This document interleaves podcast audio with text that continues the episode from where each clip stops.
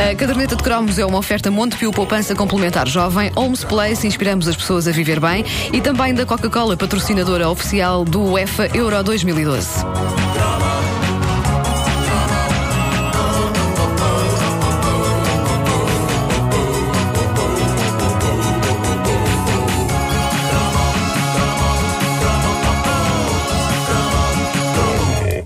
Aquilo que os livros de história nos tentavam explicar sobre a Idade da Pedra, os Flintstones encarregavam-se de destruir.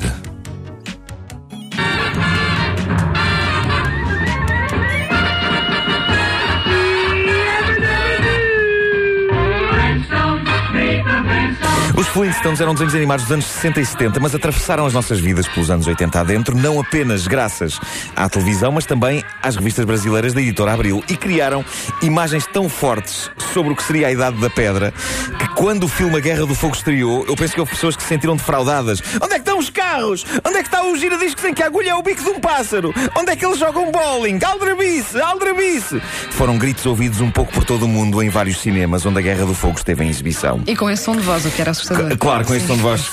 Eh, mas eh, talvez eu esteja a exagerar. Isso, com isso. Mas eu sou sincero convosco, eu sempre guardei uma reserva de esperança de que pelo menos alguma coisa da Idade da Pedra fosse como nos Flintstones, mas não. E entre as coisas mais maravilhosamente deseducativas daquela, uh, daquela série estava a ideia de que os Flintstones não só uh, conviviam com dinossauros, mas também que os domesticavam. Eram como que os cães deles, como comprova essa criatura fofinha que era o Dino, que era o, o dinossauro deles. E para mim foi um choque quando os meus pais me explicaram que, pela altura dos Flintstones, os dinossauros já estavam todos extintos. Esse é um momento traumático na vida de uma criança. E também me explicaram que era impossível os Flintstones festejarem o Natal. E aí caiu-me tudo ao chão e eu considerei sair de casa e saí. Só que depois voltei porque era hora do lanche e havia bolo. E tule creme.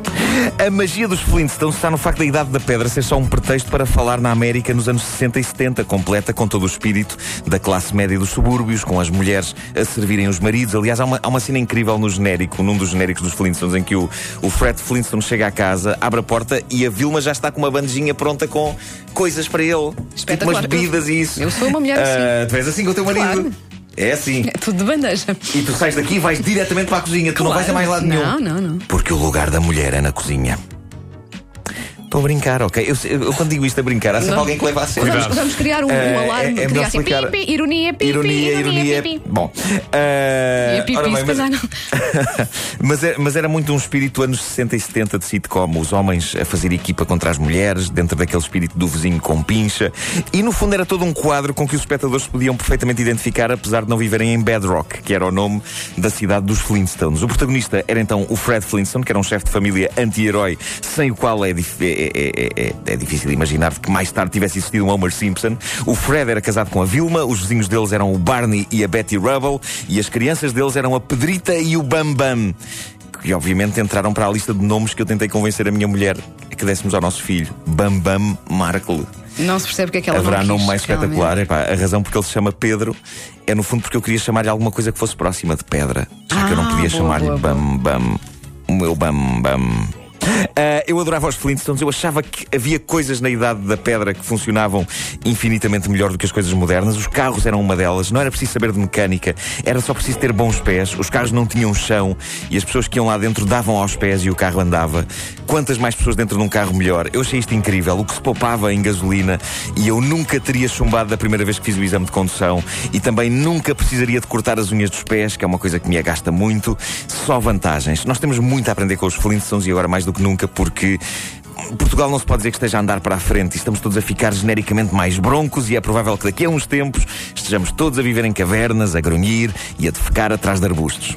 E por isso é bom nós olharmos para os Flintstones como um exemplo. Nós, apesar de nunca ter visto o Fred a, a defecar atrás de um arbusto, nós, nós, nós crescemos com os Flintstones em inglês. Oh, Fred, porquê que estás com os olhos tão grandes? Estou a defecar atrás de um arbusto. Mas mas nós vimos isto em inglês primeiro nos anos 70 e 80, com gargalhadas gravadas, o que é bizarro. Havia séries cómicas com gente de carne e osso que incluíam risos, mas em muitas dessas séries o público, também ele de carne e osso, estava no estúdio a assistir às filmagens. Mas os Flintstones queriam trazer um ambiente de sitcom à animação e então os estúdios Ana-Barbera enchiam os episódios com uns risos incrivelmente pífios. Não sei se vocês se lembram disto, mas era incrível.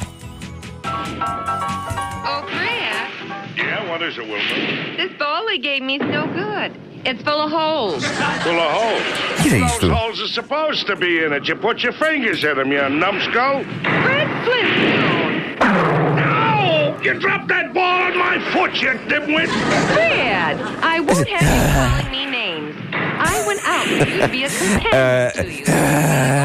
A, a geração nascida mais para finais dos anos 80 conheceu os Flintstones quando eles passaram no início dos anos 90 na dobragem brasileira, onde na TVI, a TVI comprou por atacado tudo quanto era dobragem brasileira desse mito que era Herbert Richards, e é provável que fosse mais barato. E soava assim. Oh, Vilma! Agora eu vou tirar-lhe o sabão, Dino, e tudo será terminado. Isso, Dino. É que o, o Dino ladrava com o saco brasileiro. Então, mas peraí, o Dino era um dinossauro. Ladrava, era tipo um cão, era na, na verdade ladrava e tudo. Diz alguma coisa. Eu não me lembrava disso. Muito bem, Vilma. Onde é que está? Onde está o quê, Fred? Eu podia ficar horas a ouvir isto.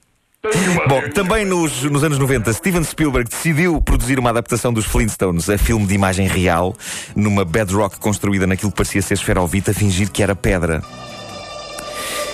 E eu lembro-me que o filme.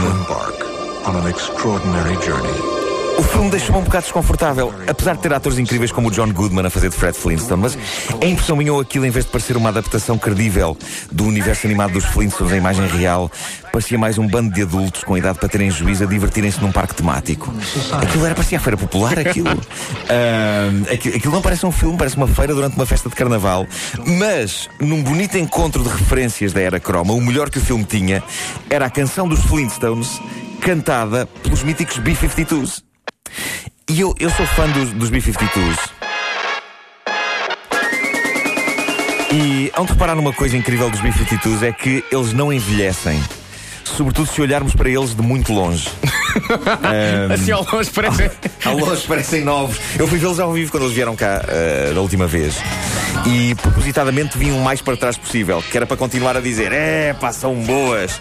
Ah, depois, à medida que me ia aproximando, foi tipo: é pá, são, são senhoras. E depois, quando me aproximei mesmo lá da frente, no fim, disse: ah, parecem uma tia minha. Ah, os, os penteados delas, da Kate Pearson e da Cindy Wilson, eram qualquer coisa de fenomenal. E muita gente não sabe disto, mas o penteado da Kate Pearson, durante a Guerra Fria, chegou a albergar uma ogiva nuclear. Nem ela própria sabia. A qualquer momento o holocausto nuclear podia-lhe ter saído do cabelo. Coitada da humanidade, mas também dela. Porque ia ficar com o penteado numa lástima. Que aquilo ainda demora a fazer. Olha que esses penteados estão outra vez na moda. O Beehive, Sim. tens de fazer um dia. É tão giro isto.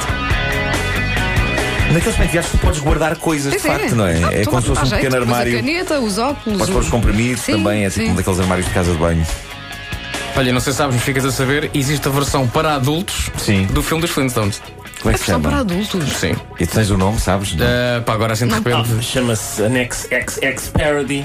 Chama-se Há um pois é. Flintstones Annex XX Parody. É assim que se chama. Tiverem toda- Eu tenho, essa a paródia, eu tenho a paródia do Seinfeld, eh, a paródia XXX. eh, pá, é inacreditável. As coisas que o Kramer é capaz de fazer. Com três e quatro mulheres. Acho que a história do- da versão para adultos passa pelo facto da filha, a Pedrita, Sim. já estar na idade de. Ah, ok, ok. Digamos, já desabrochou. Um amigo sim, teu sim. disse não foi? Foi, foi. Tu não o viste, Vasco. Bom dia, Susana Romana. A caderneta de cromos é uma oferta Montepio Poupança Complementar Jovem, Holmes Place, inspiramos as pessoas a viver bem, e também da Coca-Cola, patrocinadora oficial do UEFA Euro 2012. A propósito,